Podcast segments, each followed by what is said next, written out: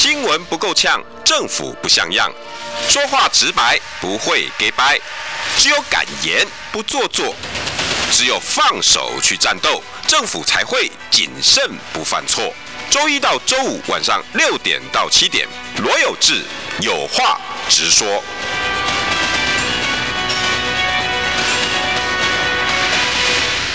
新闻不够呛，政府不像样。欢迎收听中广新闻网有话直说。大家晚安，我是罗有志。每两个礼拜礼拜四哈，我终于可以跳脱好多国内的纷纷扰扰。我可以不要再看什么司法剪掉啊，高红安呐、啊，什么中东锦又怎么样了啦？哈，台南今天听说又有个金发局长被声押了，好烦哦。国内政治都觉得好琐碎哦。我们来关心一下国际的。真的，而且这两个人还挺有趣的。对。来，我们今天的话，啊，大家要掌声欢迎我们 TVBS 的外交军事记者刘婷婷。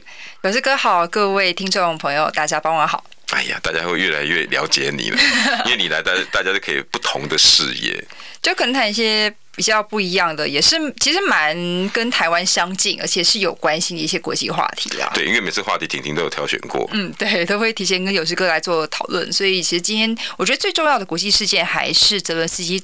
去美国，确实去访问这，这个事情要怎么看呢？你今天有有做什么新闻吗？在 T 台的时候？哦，其实还是呃，因为其实今天没有上班啦，但是还是这几天都是有关系。对，在那边都是没上班的的时候。对，但是还是有关心这件事情，因为其实可以看到泽伦斯基要访美国这件事情，大概呃前两天就有些风声出来，但是没有人证实。但是一直到了现在，是因为他已经完成了他的访问了，所以现在就有一些内幕的消息就出来，包括他到底怎么对，到底他怎么 从呃那个基辅，然后跑去美国。因为要知道说，其实这个战争一开始的时候，泽连斯基对外的说法都是他不会离开他的国家，但是对于访美这件事情，他还是说在适当的时机，他是会。去美国，先美国是他第一个要去的国家。哦，对，所以在十二月十一号的时候，当时就有跟拜登通过电话。然后在十二月十四号的时候，白宫这是都是事后才证实的啦。那十二月十四号，白宫也正式的向乌克兰发这个邀请函，邀请泽伦斯基去美国。那泽伦斯基也在两天后答应了这个行程。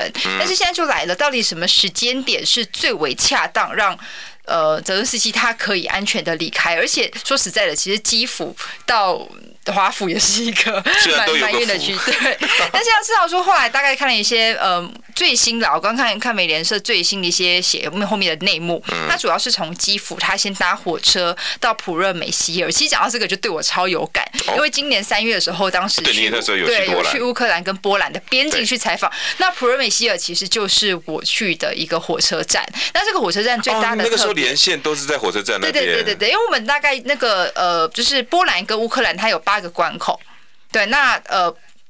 有些是可以徒步过去，有些是可以车子开过去。那我我去的有些是火车。那普热梅希尔是最大的火车站，就是就以前以前来讲，就算是如果还没有战时的时候，其实乌克兰人他们进入到呃波兰，他们如果是搭火车的话，普热梅希尔就是必须要经过的这个火车站大站，所以他就先搭了火车到了波兰，然后之后呢，他就呃应该我相信是乘坐车子啊，就去了热舒夫基地。那热舒夫基地我也很有感，热舒夫基地。当时也有去采访，真的吗？对，那瑞士夫基地是波呃美国在波兰的。的，它是一个军民两用的机场，但它其实是也是一个美军的军事基地。那在这个战争刚开始爆发的时候，那其实美方有派驻很多空降师的这些兵员都到了，对，都是到了热舒夫基地。所以那个时候我们去热舒夫基地采访，其实外面满满都是爱国者三型跟爱国者真诚型飞弹，就满满的。然后我当时当时我其实有做一条新闻，就是说哦，我有我有特别就是之后其实有做一些呃校校园分享或者上直播，就特别讲说，哎，在台湾我们。其实有看过这种爱国者飞弹，它有就战术位置做它相关的一些演练。但是那个你知道，我们通常在台湾，因为他们其实要熟悉路线啦，所以到底里面有没有弹头是一回事。但是你会觉得说，哦，那个气氛在现场是很不一样的，因为对非常肃杀，你们要确定里面真的是 是有的。那你当然也是呃见识到战战争的残酷啦，因为战争。说穿了，虽然有很多难民啊，很多的所谓的所呃，有这个也知道很软性的一些故事，但是、嗯、但是怎么说，战争其实还是冷兵器、硬兵器、硬实力的一个交战。当然，那你也知道说，其实这些呃武器，那为什么舒夫基地非常重要，是因为其实呃，欧美国家他们对于乌克兰的军援，那如果要，因为他们不可能就直接飞进乌克兰，所以他们是经过波兰，就是到了热舒夫的基地下呃那些运输机对下装备之后，由一四零高速公路直接。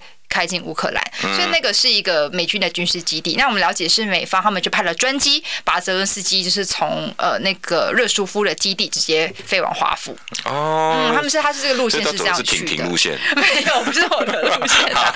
对，但是但是但是可以看到，就是其实这相关的呃国安安全上面的安排，为什么要保密到家？第一，你要先确定，而且。说穿了，其实要对呃，这个是情报的，应该是算是谍对谍谍报战成绩。一定的、啊，对，因为普丁应该会想要来个斩首行动吧？嗯，或者是有任何的危险，所以这条路随便一个点，嗯，普丁都可以发作的耶。对，而且要知道他们其实是有那种呃精准打击的飞弹，如果在火车上。如果是在乌克兰的境内，那当然他到波兰就比较不会有那个问题，因为波兰是至至少还是有那个北约相关的一些呃协防。哦、那如果他跟着打敢打波兰的话，那事情就很大条。对对，但是可以看到，其实呃，尤其从离开基辅那条路线是非常非常危险的。所以你认为是基辅到那个大战？嗯，那个部分会比较危险。那个是一个最最关键、最危险的时候。对对对。所以美国的不管 spy 啦，或者是军事或者是什么资讯跟力量，应该都摆在这一段。应该是啦，我到热舒夫上华府就比较比较对对对，但是要知道说，其实可以看到，这是泽伦斯基他很多人会诟病说，哎，你是不是？本来说你就是要在乌克兰里面失守到最后，那你现在去去华府？会有这个声音哦。呃，因为你讲过啊。对啊，或者或者是说，可能有些，尤其是俄罗斯的一些反的言论，可能会去质疑啊，会去操作相关的舆论。但是要知道，其实这一次，呃，他呃，泽伦斯基去华府，并不是所谓的国事访问，他就是去做一个参访。所以包括说他的他的呃太太，他也没有也没有随行。哦。对，但他只是基本上，而且要我们也常讲说，其实泽伦斯基是一个非常懂呃。媒体或者是外界符合期待的一个人，他知道对，所以所以可以看到他这次去华府，他也没有西装笔挺，他直接就直接穿了大家最熟悉的他的那个深绿色的卡其色的那衣服，对，然后就一副他的胡子也没有刮，就 就去白宫，就是那个模样。对，那其实这这也不是泽文斯基第一次去华府，他之前在他上任的时候他就去过，那时候战争都还没有完全开，他还是钢铁人，对，那时候真的非常帅，因为因为他是演员嘛，所以他其实竟然在罗有志面前讲另外一个男人帅啊。打折自己就算了。对，但是但是可以看到，其实他这次的对美国的形象，呃，他所塑造，他其实也也跟也跟呃拜登，对，他也跟拜登讲的非常明确，他只需要更多的军援，而且他在联合记者会上也表示说，哦，真的很抱歉，因为我们其实还在打仗。那拜登也就笑笑这样子。嗯、那他为什么挑这个时间点去美国？就相信是大家想要去讨论的嘛。嗯、那我觉得很重要的一个点是他必须希望可以跟美国的国会，尤其是众议院这一块来。寻求更多的军援，尤其是金钱上面的协助，因为要知道说，预算是众众议院管的，对，预算是众议院管的，而且接下来随着这个呃佩洛西要下来之后，然后还有这个众啊，民主党就没有没有力力量了，对对对，但是这部分其实要知道说，呃。有一些共和党议员还是蛮支持乌克兰的，但是有些共和党的一些议员是不支持这么大金额的去军援乌克兰，因为这无疑对于美方他们的 budget 上面，就是他们预算上面是是非常非常重的。婷婷，所以你意思是说，在对乌克兰的军援上，民主党跟共和党的态度在比例上是不太一样的。对，我觉得大家，我觉得大家。呃，就是就道德跟呃道义上面，大家都是支持帮助乌克兰，但是你要帮助到什么程度，这个就是大家的差异性。对啊，对啊。对，那共和党会觉得说，哎，为什么？因为要知道，其实过去民主党一定是压下去，对不对？对，因为因为呃，那是拜登的重要的重要对。嗯。但是要知道说，现在一个最大的事情是，美国真的在过去十个月，他军援乌克兰的数的那个。不管是钱或是武器，嗯、这个数字相当惊人。我记得第一波好像是三百亿嘛，很多钱。后来又一堆的武器，那就这一次四百五十亿，应该破千亿了哟、嗯。很多钱，然后还有包括这个会不会影响到美国自己的军火库？啊，嗯，我记得今天的军工复合体有在叫了，对，因为我澳洲的订单呢，哪边的订单我都拖累了，台湾的订单也是受影响，对不对？对啊，都拖到啦，所以，所以我觉得，但是，所以可以看到，就是泽伦斯基他呃也带了一些礼物，也有去去美国，像他这次特别带的，就是他也呃他在去美国前两天，他又跑去呃顿巴斯地区，也就是乌东的那一侧，然后有让那些官兵签了巴赫姆特，对对，签了那个在。乌克兰的国旗上面签名，然后就把了这个国旗咚就拿去送给佩洛西了。对，那裴洛西就是呃呃，就是礼尚往来嘛，所以就送了一个呃飘那天飘扬在美国国会上面的美国国旗送给泽伦斯基。哦，有，我今天看到你们 T 台那个照片，对，那个画面还蛮，就是裴洛西上面，然后那个张张开那个对，张开在他后面，然后我那很多很多签名哦，对，都是第一线是官兵的签名这样子。哇，嗯，然后他不是也送拜登一个十字勋章？对，所以可以看到他他其实，而且我们要知道说，其实呃，泽伦斯基他这次的发言，他也是也没有说直接。张口不就是要钱，你就是要给我。他他也知道他不应该有这种态度，对。但是他也是很谦虚的跟跟美方讲说，而且还很他你要要知道泽西是一个非常会讲话的人。哎、欸，他的演讲功力，对他演讲功力真的是是。台湾大概只有韩国瑜可以跟他一拼了。这这就很难说。但是可要知道说，其实泽西真的很会讲，很会讲话，哎，抑扬顿挫控制的很好。对，然后他这次给给美国说法说。你们捐钱给我们不是慈善机构，你捐钱给我们是为了投资全世界的国防安全还有民主。你 看都会讲话，哎、欸，一句话就把你共和党的一些人可能嘴巴都封起来了。对啊，就是。而且提醒想一想，从美国角度，美国这种他觉得他自己他自己是世界警察，而且他其实美国也希望自己可以维持他强权的地位的一个思一个一个思维上面，这世界上有什么事情，从美国人角度有什么事情是美国人做不到的？哦，真的吗？美国人有这种这种那种强大到自傲的心态？我觉得他也不是自傲，我是觉得说他必须，他认为说他有责任来维护世界民主，也就是为什么从一开始到现在，他必须觉得说他就是要援助乌克兰，不只是第一，你要当然呃。就战略层面上面，你当然是要反制俄罗斯，嗯，对，而且民主价值上，你也对民主上面对，所以他不管是呃地缘政治，或者是所谓的嗯道义上面这个层面，我觉得泽文斯基也知道要怎么的去达到美国人的心这件事情上，厉害厉害厉害。然后我觉得现在比较最重要的事情是泽文斯基挑这个时间点去，因为现在现在接下来你知道，其实你看这几天，呃，欧洲都是暴风雪。对，那台湾这边都冷的要命了。对，欧洲的暴风雪的状况之下，呃，有多少个欧盟或者是北约国家能够忍受就是天然气呃不充足的状况之下？而且，呃，说穿了，其实我觉得俄罗斯也是在等。你哪哪几个国家真的撑不下去？对，拿来跟我开口，嗯，然后我们和平谈判，那条件说很多就可以可以来啦。对，所以我觉得那也像像呃，大概在一个月前可以看到，俄罗斯也是猛攻乌克兰里面的基础设施，尤其是那些发电啊之类的电厂，对电厂。所以其实对于这些呃。俄罗斯他们也是有一些精准打击，或是他们有自己的策略跟战略。那泽连斯基也挑这个时间，第一当然是在 Christmas 前，对，他们在 Christmas 前就是赶快先，因为说穿了，其实美国在这时间点，大部分大家都在休假了，对。但是这 Christmas 对你们在在美国的人那时候去，应该就是那种。大家要放下手边工作，要欢乐的那一阵子。对，其实大家都已经要，已经要，应该也不是欢乐的，大家可能就是要跟家人来动，呃，那个一起度过。那你要讲一些很剑拔弩张的事情，你们就会觉得，哎呦，这个时候不要讲了，有这种？嗯，我觉得还是比较挑，说就是大家呃。因为我觉得泽连斯基挑这时间点也是也是让大家知道说，其实乌克兰就算现在是呃那个耶诞节，但是还是有很多的前线的官兵，他们没有办法跟家里团圆。那种反差感，对，那种反差感，对，所以那那当然你会说哇，那那泽连斯基盘算很多，可他没办法，他他的国家必须要啊，对啊，他还在打仗。对，他必须要靠靠这个事情。对，那在这个呃情况之下，可以看到他呃，我我觉得无疑还包括一些美国媒体，他们现在一些报道上面，他们对于泽伦斯基这次参访的呃塑造上面，也都是给予非常非常正面的评价。我我我有观察到时间点呢，我觉得这个时间点婷婷提出来的那个那个 point 很好，因为你看标题哈，我看到这两天的新闻，第一个标题就是三百天。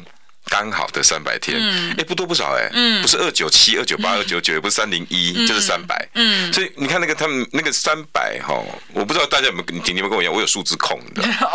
我喜欢整数，比如说我开车开到两万公里整，我就会 很开心的拍照。对对耶，然后我会跟那个数字自拍一下。好，处女座耶耶。但是我们真的会有这个毛病哈，就会比较对于三百天也是一个新闻点。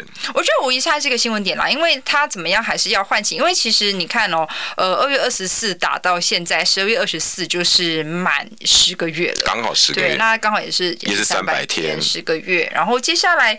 呃，这个这场战事对，然后现然后现在又又回归回到冬天，那冬天的战事要知道，其实呃，俄罗斯的军队也。对于冬天的战役，他们是比较熟悉的，因为他们对于寒冷这件事情上面，他们习以为常。习以为常，对比可能其他国家，当然现在就是说乌克兰的乌克兰人也也也不怕冷啊，也不怕冷啊。可是我觉得在前线的官兵真的是非常辛苦。他在这个你要看到他，他像我们刚刚提到，他是拿着前线呃官兵所签的国旗。到华府，对对，然后也是透过也知道说，所有的媒体记者都在全世界，而且不止美国记者啊，全世界记者都在华府啊。当然，对啊，那大家也是哦，真的是要来，那你就只能不管休假的休假，上班的去上班，然后每个人都要去了 这样子。好像哦。对，所以所以我觉得。泽连斯基当然，当然这个部分我觉得也不是泽连斯基单方面想要促成就可以，当然也希望也有美方要点头。这一定有。对，所以在这上面，拜登也也想要给呃美国国内的舆论释放什么样的压力，这是他自己他自己的盘算。哦，嗯、这两个人其实都在互相盘算这次的会面带来双方有什么利益。嗯、当然，责任事情我们这边知道嘛，嗯、总要拿到一些东西。那、嗯、拜登他也有政治的利益。对，我觉得拜登他还是要延续他对于乌克兰上面的支持，因为这无疑对于拜登他在呃维护美国。呃，在世界地位这件事情上面是是非常重要的。其实历任总统都很在乎这个。对，然后还有包括说，尤其他的对手是普京，那我觉得美国是没有想要让对外展现说他是一个呃弱，弱者，对，又或者是说最重要的是说实说实在的，嗯、呃，为什么泽连斯基也挑这个时间点可以去美国？因为其实这一周的战事上面是比较趋缓的，比较缓和，对，没有像之前就打的那么凶。当然，当然还是呃，大概上个礼拜还是非常多的这些呃飞弹。直接去呃精准去攻击一些不管是民宅或者是发电厂这些重要的基础设施，可是可以看到在现在这个时间点相对来讲是比较缓和的，他就是赶快挑这个时间赶快去，然后快去开会。欸、有没有可能婷婷？还有一个还有一个 point，还有一个时间点的因素是十个月。嗯、他当然泽连斯基他想带给美国国会说，哎、欸，我们打十个月了耶，很辛苦，需要你们继续支持。嗯，可是会不会他挑时间点是因为疲软了？因为说实在的，连台湾的媒体、各大媒体、欧美的媒体也都疲软了。其实我觉得泽伦斯基他时不时当大家都觉得呃对乌克兰议题有点疲惫的时候，他都会时不时丢出很多新的东西。对对，那呃像他之前呃。我觉得刚开始的时候，大家都非常关心这个战事嘛，然后包括他他去呃各个的呃场合上面去那个演讲啊，然后试训啊，对，还有包括是大概可能过去一个半月，大家的 focus 还是在卡达世足赛上，但是我不知道有这个没有注意到说那个时候也有有爆出舆论舆论说，哎，其实也是 maybe 希望说他可以透过世足赛也是发出一些对，但是后来后来被 FIFA 来来打下来嘛，因为。怎么样？FIFA 还是还是认为，因为俄罗斯也是其中一个成员，他也不想要涉入这么敏感的话题。这个状况之下，所以他我觉得他这个时间点就没了。对，还会时不时挑一些时间点，我觉得很重要啊。因为其实最担心就会变叙利亚那种，就叙利亚战争，其实到后面也都不知道打到什么程度了，就很腻了。对，然后也不想讨论了。嗯，对，但是那美国力量就越来越小了。嗯。对不对？对，所以我觉得他，而且我觉得最重要的是，其实除了拉拢美国之外，也是要让一些欧洲国家啦。嗯，对，因为其实可以看到，像是呃那个，我觉得整个欧洲欧盟当中可能。地道上面或是舆论上面比较帮忙的还是英国，嗯、对，但是可以看到法国还有德国，他还有自己自身的压力还有包袱，像是正在大抗议，对，还有像是呃法国总统马克宏的那个他的态度上面有时候会比较玩味一些些，就是对他到底是 支持还是不支持这件事情，这很怪啊，闻不出味道。马克龙现在到底要、嗯、要要不要支持？可是他有些压力的时候，他可能又送个什么飞机，送个什么的。对。对，然后另外一个还有包括德国啦，德国它最大的问题是因为它的能源还是非常仰赖的俄罗斯，还有它的经济的部分，呃，尤其是也，我觉得，我觉得德国它自己有它自己内部的的的问题要去解决啦，而且很复杂的地缘政治，嗯、因为俄罗斯呃，普丁又跑去跟习近平要求市场嘛，对不对？包括天然气，包括什么？可是德国，你到底要不要？要不要跟不要说跟俄罗斯啊，你跟中国要不要翻脸？嗯，也不可能。嗯，哇，这整个扯牵扯的好复杂哦。对，所以我觉得在这个地缘政治下，其实呃，泽连斯基他自己也蛮难做人的，在在就这个程度上面，他来看他其实也也蛮不简单的。可是他他当然也知道说，在恶劣的舆论环境之下，或者大家对于这个话题非常疲惫的状况之下，他必须要有所作为。所以我觉得他这次还是算是比较主动出击嘛，包括他的装扮啊，他的言语谈吐啊，对他，我觉得他还是非常。你的意思是说，上面的操作，他的。的美国行，其实某种部分也是要让欧洲欧盟讲，跟欧盟讲说，哎，你们也不能放弃哦。对啊，我觉得是啊。哦，虽然他没有到。到欧盟里面去演讲，对，我觉得对，可是可是相对来讲，我觉得呃，欧盟有些国家像是呃立陶宛啊，或是一些比较反俄的这些传统上面的国家，他们其实对于乌克兰上面的力道是不用讲了，是那不用说的，因为包括他们自己的有些官兵，呃，像我朋友去那个乌克兰里面采访，他们其实也是有看到立陶宛的那些官兵，其实是有在那边协助训练的，对，所以所以其实这些这些力量就不用怕，但是比较担心的是呃。因为要知道，其实这次的战事时间一拖长，对于经济上面影响是，你你看可以看到全球通膨，还有所有的物价都上涨，还有这个不止，还有在能源上面的问题等等等等。最严重的就是能源，对不对？那在这些东西上面，呃，你知道吗？说说穿了就是。哎，还是不得不不向前低头。如果在非常不得已的时期，那这当然就是泽连斯基最不愿意看到的。因为因为在再怎么说，呃，乌克兰对比俄罗斯，在于经济效益这一块，它还是属于弱者。那它要如何的去说服呃欧美国家强权继续的支持它？而且这个不只是在呃金钱上面的援助，包括还有呃像是他们现在比较已经进入到像是无人机，嗯，对，还有包括一些比较新型的飞弹等等的这些援助。他们都是希望欧美的国家可以继续帮助。那他这次拿到什么呢？我我如果以在跟跟拜登一会面，他拿到的是爱国者，爱国者至少一套。对他们，他们都有爱国者。反正其实其实我觉得他就他是一个。国会是要到四百五十亿。嗯，你觉得这个算是他的成丰硕成果吗？嗯，我觉得他起码有先解燃眉之急啦。哦，嗯。对，那接下来再说啦。哦，这这个其实哈，这种国际事务，大大大家在如果去研究，就很多有趣的点。嗯，比如说巴哈姆特那那那那个那个二十天二十号，我觉得也是一个很奇怪的点。广告回来我们再来讲，好不好？你知道吗？不花一毛钱，听广告就能支持中广新闻。当然，也别忘了订阅我们的 YouTube 频道，开启小铃铛，同时也要按赞分享。让中广新闻带给你不一样的新闻。新闻不够呛，政府不像样，最直白的声音，请收听罗有志有话直说。新闻不够呛，政府不像样，欢迎收听中广新闻网有话直说。大家晚安，我是罗有志。每两个礼拜大家可以看到，哎呦，留言已经有讲了。这个主播好有气质，我们邀请 TVBS，当然哈会有监播，然后自己呢又是军事外交记者刘婷婷，婷婷晚安。有志哥好，各位听众朋友大家晚安。哎呀，这个车上的这时候和各位都坐在副驾驶座的年轻朋友，好好听一下啦哈。我想你们大概也没什么时间去划到这些新闻。趁机要恶补一下，每两个礼拜就有一次机会啊。可以看一下比较跟呃国际上面很重要的一些国际新闻啦，也是我也我也想说来透过这个节目跟大家来分享一下，呃，不只是跟台湾相关，或者说跟这个呃全球的战略局势，其实是有非常有关系的一些话题。地球村啊，我们台湾人不能自立于世界之外啊。当然当然。所以我我我我像我今天跟我的公司的助理哈聊到台积电。嗯，哎，他们也不晓得台积电的历史怎么来的，这不不是不是不是你家的老榕树，你知道吗？四百年五四千年前就在这边，但是有一个历史的。然后跟他们讲说，哇，每个人这样，哇，我我真的哦，真的哦，这样。然后呃，跟他们谈到马斯克，待待会儿听听给给很有兴趣的一个一个人。然后他们说啊，马斯克，我说马斯克的特斯拉本来很有可能在台湾，你知道吗？嗯，他是我们台湾的第二第二个富国神山，只是我们台湾放弃了。他说真的吗？马斯克会有来台湾过？我说，哎、欸，他来台湾不少时间呢，好几年呢。然后也讲到泽伦斯基，然后他们的一些方，他们现在开始很很认真去 Google 泽伦斯基。嗯，哎，我觉得就是慢慢要去影响这些人，台湾的一些舆论，然后都关心国际事务了。对，其实可以看到，呃，有些人我觉得。战争打久了之后，当然大家都是最重要的是如何的去尽快的和平去结束它，这个是战争最重要。就是说实在，没有人要，因为战争无论如何，它其实都是人道上面，嗯，就是发生最悲惨的一件事情。可是要牵扯的又是什么？美国跟泽伦斯基他们脑袋像刚刚婷婷上一段讲的，美国怎么可能让战争结束？可是也不是说我要打到底，我要让大家都都死，也不是。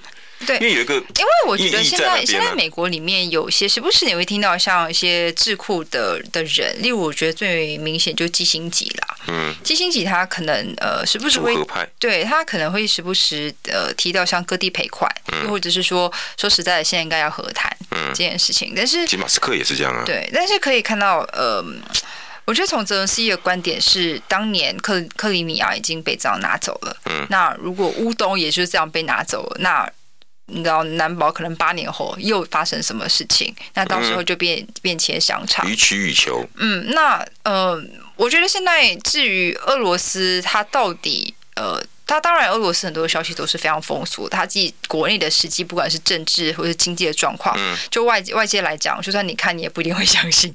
在他他的他的他的资讯非常模糊的状况之下，就算情报上面也会有些阻碍的状况之下，到底俄罗斯能够耗多久？我觉得他就是在赌这一把。那但是现在又问题又回归到说，俄罗斯跟乌克兰的财力上面来做这个相比，这也不能对，也不能做这个对比。然后如果是真的是美俄之间的，又回归到双边的，那。又回到当年冷战的那种，那那种呃，你知道剑拔弩张是怎么样？我都是要赢你的那种那种心态。那时候还没中国哎、欸，嗯、现在还还有一个实力超强的。对，因为因为其实当时我们也知道嘛，嗯、呃，我们常讲就是在在国际战略上面来讲，嗯、呃。当时也是基辛级，然后为了要牵制俄罗斯，所以用呃中国大陆中国来做这个突破口，就是让美中来做合作。对，那他当然是有有这个成分在，但是当然知道说现在中国他中国也不是傻子啊，再难听一点，对啊，他他也知道说他自己在利益上面可以看到他对外也是很明显的啊，我没有我我我非常不支持俄罗斯使用核武力来对付乌克兰，嗯，这这条线守的很好啊。对，但是至于说其其他的，有没有谴责俄乌战？嗯。有这个他们的内政问题，对他也没有想要去去直接，他就比较是关着，在嗯以另外一个角色来观战，就就看你们，他也不做任何的表态。嗯、对，那在这个状况之下，我觉得美方，所以为什么我我才说刚刚泽伦斯基他在国会演讲就非常的聪明啊，他就说我今天不是来当把。你们当慈善机构，别也不要把我当慈善机构。你们的投资是投资未来的安全，他拉高啊，对啊，直接拉高价值啊，嗯，一个一个一种价值外交、啊。对，还有包括是安全这件事情，就是为了全球的安全。嗯，嗯，所以所以泽连斯基他的发言啊，讲话，而且最重要的事情是，像呃，有看到一些评论有提到说，其实呃。这次去的亮点不只是泽文斯基本人，还有包括他的随行的媒体，像这些媒体他所提出的一些一些疑问，对于拜登所提出疑问，例如就是说，哎，呃，有没有办法确保？当然，这个话当然不是从泽文斯基嘴巴里面讲出来的，但是也是像呃拜登来提问说，哎，能不能就是对于乌克兰的民众有更呃长期的一些承诺啊，等等等等这些部分，我觉得在一定程度上也是表现了乌克兰人的民意啦，应该演练过的啦。嗯、我我我觉得。还有一个点，泽连斯基还有个历史定位。嗯，如果这样，就像基辛吉，但婷婷，大家知道嘛，基辛吉是现实主义者。是。他他一定是美国利益优先。嗯、第一，他的出司法出发点就是啊，我我有什么好处？嗯，那如果拖下去对美国不是好处，这我相信这已经基辛级的第一个想法。嗯，没错。再再来，他一定会想，那如果这样继续打下去，那拖垮又全球经济，那、嗯、回伤的一定又是美国的经济。不管在军事跟经济上，我美国没好处啊。好，这是基辛级的想法。嗯、那泽伦斯基的想法是。好，割地赔款，就像你基辛格讲，像你马斯克讲，对啊，你现在你讲话不腰疼啊？百年之后呢？对啊，但是这是我的国家，历史会记一笔哎。嗯嗯。泽伦斯基任内，除了克里米亚之外，顿巴斯地区也割让。嗯嗯。谁谁愿意啊？对，所以而且还有包括这些，他你要知道说，如果他真的在割地赔款，那其实在这这个状况之下，你的直接二。俄国的政府进驻了，那对他更是更大的安全呃威胁啊，就表示他的相关的一些装备就直接往前推了。对，嗯，对于对于整个北约来讲，那也是一个很危，所以欧盟的态度又很又很麻烦。如果以天然气来讲，我德国是应该要屈服，嗯，可是屈服等于我民主价值就屈服了。对，所以我觉得其实欧盟这个时候他们也在做很大的思考，包括像是天然气，他们最近二十七国通过那个协议嘛，他们那些经济部长要说是相关的上限啊等等。等等，这些我他们也是赶快的来赶快扭转他们自己一些政策啦。那鸡蛋不要放在同一个篮子里，但是问题是你的鸡蛋要放在什么样的篮子里，就要讨论他们了。真的，真的很难呐、啊。那个取舍之间，而且你说法国、德国这些老百姓生生不生气？很生气耶。每个人都已经上街头了。我觉得，我觉得就是回归到，当然大家普世的价值上面是不愿意看到一个国家被另外一个强权去无，而且是莫名其妙的被侵略。这件事情大家都有共识。但是问这件事情，时间一拖久来伤及你的荷包这件事情上面也是很有感，很有感啊。嗯，所以是不是这些人都心里面都在盘算？普丁一定有普丁的盘算，嗯，对不对？肖兹有肖兹的盘算，嗯、马克龙为了他的选票，为了他的政党利益，他也在盘算。更不用说拜登跟泽伦斯基两个人、嗯、后面这么多伊托拉库的牵扯，所以国际事情没有这么简单。对哦，我们就和谈呐、啊，这么简单。那埃尔段都搞搞多久了？搞成功吗？好，我们广告回来，还有马斯克要讲啊。听不够吗？快上各大 Podcast 平台搜寻中广新闻网新闻，还有精彩节目都准时推送给您，带您听不一样的新闻。中广新闻，新闻不够呛，政府不像样，最直白的声音，请收听罗有志有话直说。新闻不够呛，政府不像样。欢迎收听中广新闻网，有话直说。大家晚安，我是罗有志。我们邀请到的是美丽又认真的军事外交记者，TVBS 的刘婷婷。有这个过奖了，各位听众朋友，大家晚安。哦，这一点都不过奖。新生代的这个记者里头，哈，你们几位真的都好优秀。TVBS 包括你哦，TVBS 好多好多优秀的记者，真的 真的，像我的老东家也有几位不错的，卢旺哲也很认真，嗯嗯，对他现在要去蒋万安那边，是，然后他的太太 佳琪是我同事，对我正想这样讲 佳琪，然后佳琪会主持大白话，嗯，没错，对，都都都是很优秀的一群年轻人，不像我们这种年过半百哪有啦，我志哥哪有，只剩下呼吸的功能而已啊，哎，真的，哎，不过国际事情真的很很不好说，用二分法讨论。对不对？对，我们上次有在国税哥节目上常常提到说，其实很多国际事件还是我的态度是比较用个灰色的视角去看啦，因为它不是非黑即白的。当然，那其实。就其实国内政治也不一定是非黑即白，可是我很容易对就切对，因为其实还是呃，因为切才能引起共鸣。但是说实在，其实可以看到很多国际的一些呃，尤尤其国与国之间的啦，嗯、他们一些呃争斗啊，他们说出来，他们有点像谈判啦。哎，我的那个呃 limits 可以到这边，可是说穿了，其实我也是有一些部分我是不能放手的。嗯、那其实就是看双边来怎么竞争啊，真的，而且各种主义都在横行，现实主义啦，嗯、什么极端主义的也有啊。嗯、我们讨论事情不能就是一个一个体，嗯、一个两面，其实很多面相，嗯、包括一个有一个人，这个人真的是，这怎么讨论他呢？你你爱不爱这个人啊？呃，我你你。但爱不爱我又是两二分法了。对对，我我对他，我只是觉得说他是一个非常有趣的存在啦。那其实以前会觉得他非常的，哎、欸，真的很厉害，而且呃，你知道有有喜欢看 Marvel 的，像我就是一个 Marvel 粉。我也是，对我超爱看漫威的。欸、你最喜欢谁？我当然就是只有钢铁人。Stark 对，我也是。我是我是钢铁人的铁粉型。但是我第二名是谁？你知道吗？黑豹。哦，黑豹对。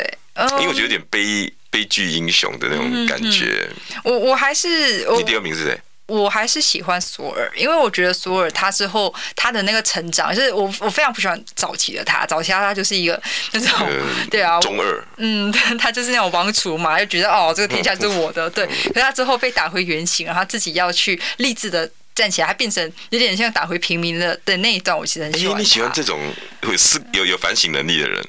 我喜欢那，因为我觉得这这比较对。观众比较有共鸣啊！哎，对耶，也也有故事，对不对？嗯，就是变胖后的所有，我反而觉得比较可爱。反正我很就是这样。那一段我不能接受，你知道吗？我看他变胖的时候，真的，我在电影院里面我是眼睛，不是，索尔应该就是那种。高大威猛啊！可是相对来讲，他他的打击上面就会更更更大，因为他以前哎、欸，他以前爸爸是国王呢，啊、他怎么会被打成这个样子？欧丁桑对，然后拖着一一一桶啤酒，那对，那什么样子？别人这样，如果第二名的话，如果就是就演员实力，我还是喜欢洛基啦，因为我觉得洛基还是比较比较比较帅一些些。我喜喜欢喜欢反派啊。嗯，可是我觉得落地洛些角色不一定是反派，我觉得他就是在各个时间点上，他有他自己要要做的一些事情。你看到了那个终局之战二的时候，他一开始他也是牺牲自己啊，为了救哥哥。对，哎、欸，嗯、这个人也挺有趣的哈。你、嗯、改改改天改 开一个讲 Marvel 的，对，我们要不要讲一集，顺便找那个微秀的那个。我的好朋友，那个那个突突然忘记他名字，公关那个电影评论，我们三个来讲电影，Marvel 专辑。对，但是今天这个很很像 Marvel 里面的 Tony Stark。对，我觉得呃，Elon Musk 马斯克，马斯克他其实当时也是会被变成媒体宠儿。那在变媒体宠儿之前，大家呃也会把他跟 Tony Stark 做很多的连接。他最近发生什么大事？你要跟大家讲一下。嗯，我觉得从十月从十月开开始 都是他的新闻。对，他开始进驻到推特之后呢，推特就没有一天安宁了这件事情。对，因为我觉得很多人对于马斯克很呃印象非常良好，就是包括是他呃哎电动车哎特斯拉这么大的品牌，对，然后之之后。对，还有包括它是那个 SpaceX，哎民间人造卫星、民间人造火箭，可以把人直接送到太空中的。哎，说实在，他也办到了。我还记得那时候我才刚跑新闻没多久，嗯、我已经当主管的时候，嗯、他的 SpaceX 就出来了。嗯，然后一就是每天在那边讲说我要把人送上太空，嗯、你知道我都把他当做是怎么可能？对，对我觉得他是个疯子，嗯、然后一定会把他钱烧光。嗯哇，十几年后他真做到哎、欸！对，他是不是一个疯子啊？我觉得这个就是回归到为什么？为什么我我们刚才 我虽然我很不想把它扯回到漫威电影，但是漫威电影里面不管是 Tony Stark 或是 Tony Stark 的爸爸这两个角色，其实为什么，或是甚至到最后，如果回归到现实，像是 NASA，或是我们看到可以看到美国的一些呃电影剧集跟现实，他们为什么这么大的连接？因为知道，而且为什么美国是科技强国是情有可原的？因为马斯克就是个活生生血淋淋的例子啊！你看，他就是工程师，他也自己知道，虽然当然也会质疑。说，哎，他其实做一些工程不一定是他这样子，包括后面呃打那些呃 coding 的，他没有像 Tony Stark 那么厉害，也当然有这相关的争议。但是相对来讲，你起码有一个 face 可以放在这个品牌上面，那他也用了他不管他的知名度，还有包括他。他旗下或者他自己自身的能力，或者他旗下工程师的能力，也确实打造了非常多成功的品牌。真的，可以包括不只是 Tesla，还有包括像是 SpaceX，而且 Starlink。那在 Starlink 这一块，在呃俄乌战争也有有扮演很重要的角色。今天又有他的新闻，对，说乌克兰要大量的采买这个这个卫卫卫星电话，对，又是用他的 Starlink。对，但当然，可是要知道，其实马斯克也是时不时也是一个争议性的人物，像是 Starlink 这件事情上面，因为一开始呃。那个泽文斯基有跟他说，因为我们这些基础设施对被断掉了，需要你来帮忙。他说哦，就马上到。然后开始突然就说，哎，我们要我没有办法免费，我又不是慈善机构，我没有办法的长期提供 Starlink 的卫星服务给你。然后就开始被全世界骂，他就说好吧，那他就只能忍太割忍忍痛割爱的继续来提供这个卫星服务。而已啊，对，基辅跟那个那个对，但是要烧钱啊，他是一个非常，可是要知道说，我为什么会有。呃，美国为什么除了是科技大国之外，我觉得它跟它的资本主义社会是非常有密切关联的，就是因为你有资本主义的市场能够支撑这些科技，就是你是惜才爱才，而且同时你有这个竞争环境之下，你才会有这种科技人才的。的产生可以打造出这样的对，像为什么美国有这么多的，不管是矽谷或者其他的，不管它是硬体或是软体的品牌，这就是美国我觉得他自己最大的一个特色。那可是现在回归到 Elon Musk，我们今天讲的争议就是他回归到他，就是 Elon Musk 管很多事情，尤其科技的新品啊，他都是非常成功。但 是来管社群媒体这件事情上面呢，他到底是不是认呢？我觉得就是回归这个问题。是是那可以看到，其实他那个时候，他十月份的时候很想要买下推特的时候，呃，当然推特的董事会就有很多的疑虑嘛，对于说他。呃，接下来会不会前置新闻言论自由？然后还有包括是呃，关是言论自由这件事情上，还有最重要的是，他到底有没有办法管理好推特？然后像他，你让我先先问一个问题好不好？他他为什么要买推特啊？他的起心动念是什么？他有钱了吗？我觉得他那个时候一来，呃，他买推特有没有办法来再呃堆高自己呃的名望，然后因而来冲高他自己在其他产业的股价，那是一回事。虽然他也是卖了很多的特斯拉的股价去买了推特。那第二，我觉得呃，他觉得说，诶，大家都有在经营社群媒体，那他这他买下这个东西，他有钱，他也办得到这件事情。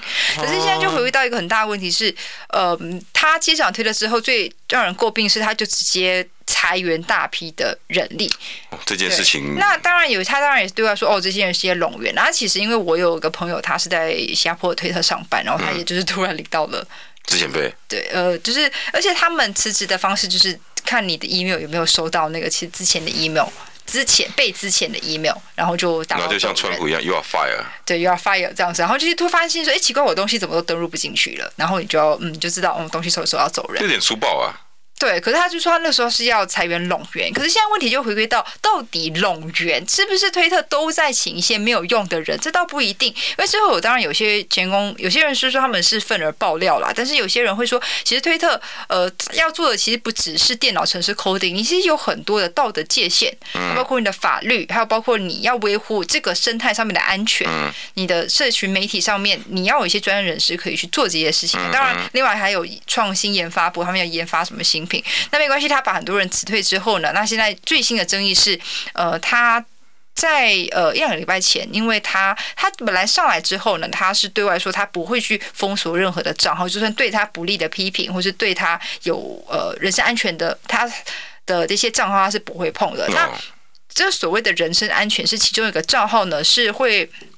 呃，定期的把他的私人专机的定位，就是那个卫星的那个 coordinates，那个那个定位，把它及时的推在推特上面。就像我们裴洛西来说，我们新闻常常会有抛那个出来，是吧？裴洛那那他那个什么 C 什么 X 多少？对对对，对在哪？对，类似那个，可是那个就更精准，因为那个是直接把那个你知道，我们可以说什么，就是呃坐标坐标就直接贴上去的。所以对，所以 Elon 他会觉得说，哎，这件事情对我的人身安全，哎，我今天飞机飞到哪里？如果一个飞弹直接飞过来了，那那我我不就是飞机？那我就打到他自己，他自己说不会啊。对，那那他那可是到他那时候他说不会，可是没有想到他就他就把这东西封掉了。他在过去这礼拜把它封掉了之后呢，也把追踪还有转贴呃这这个伊那个 Elon Musk Jet 的坐标的一些知名的人士、一些记者们也疯掉了。那这些记者他当然呃有些包括一些还蛮知名的，他们就去控诉说，哎，你这个根本就是前置新闻自由、言论自由，而且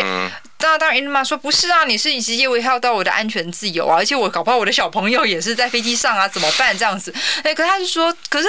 发坐标的人不是我发的啊，对啊，对啊，不是记者自己去去找，然后去发的，不是记者自己做这件事情。所以当然后来这些记者的账号也因为迫于舆论的压力，他也就是重启了。那 Elon Musk 在前几天呢，因为他 Elon Musk 是一个蛮特别的人物，他时不时都会在推特上面发一些呃民调啦。对，那他最新的民调呢，就是要大家说，哎，那你觉得我他他做过两份民调，一份民调呢是要大家要所有的推特人呃来投票。说要不要重启美国前总统川普的账号？哦，我记得这件事。然后呢，川普后来不是不屑？对，结结结论是大家要就是。哎，其实那个我那个投票我也有参与啊，可是他的那个 那个题数，我我我是反对了，对，因为我觉得推特上面真的还是不太，就是太太不健康了，他的他的贴文这样子，或是说如果，可是不是如果是有限制上面来来来重启，我觉得我是 OK，但是如果是像他过去的贴文，而且尤其是奎宁那个，对，尤其像呃那个美国一月六号的事情，就是那个国会山庄那个，我相信爆发之后，呃，很多的狂粉有没有办有会不会在对美国社会造成更大的一些压力，或是对于这整个舆论上面造成更多的对立面，因为川普川普的角色，他现在已经不只是一个单纯的，嗯，没有，他现在还没有被定啊，现在还没有被定啊，还还在审。这两天你在讨论这件事，对，就是要要把他抓起来。搞不好下下下礼拜我们可以来讨论这个事情。嗯嗯。所以所以川普后来是没有回复，目前是没有啦。对，但是他现在最新的一个民呃，他的民调就是要大家投票，要不要？呃，他说要不要呃让我继续留任推特的执行长？什么东西？没有想到投票啊，这个我就这个我就没有参与了。对，然后可是他那个投票结果就直接很打脸自己，因为呃刚刚提到川普是大概百分之五十一比百分之四十九嘛，所以其实一半一半还蛮接近的。他是百分之五十七比百分之四十二。希望他留下。希望他死。一千七百五十万人投票哦，不是那种几百个，像我在脸书或者在我的 YT 办投票，都是两千个人投票，我了不起了，一千七百万，对，很多人。等于有九百万左右的人说 get out，对，然后所以他怎么决定？这他最后是只能默默的发一个推特说，哦呃，在我找到下一个呃比我蠢的人之前，愿意来接这个工作。不过我觉得蠢，蠢他也不是在骂这个人笨，他是他用的字是 foolish，那 foolish 的意思就是笨啊。对，然后就我觉得他的比较是偏向蠢啦。那他因为你要说他是在骂上一个人真的是笨蛋，又是在说下一个人是愚蠢到愿意去接下这个重责啊，你也是有这个这个解释的的的空间啦。对，但是他就是，但是他说，直到他找呃，他会找下一个愿意来接手的人，然后他就会走人这样。对，但是他就是走人是一回事，可是他还是推特的老板啊，因为他还是持有股票啊。那可是现在我觉得，对于马斯克压力比较大的，还是来自于他特斯拉的投资人，因为特斯拉的股价在过去，嗯，最新的话是跌破，是比一年前还要更低，掉了百分之八。哇，那那那股东大家整个都翻脸了吧？而且他还是卖特斯拉股票去买推特哦。对，所以很多人就很不开心啊，一定的啊。所以我觉得无疑这个对于就是，我觉得特呃，可能马斯克他自己要去衡量啦，就是他接下推特之后，到时利还有弊，还有当然呃，在于现在在推特上面有很多人也说他们不太喜欢推特现在这个环境，因为会不太健康。嗯，我觉得现在在玩推特上面呃的人数。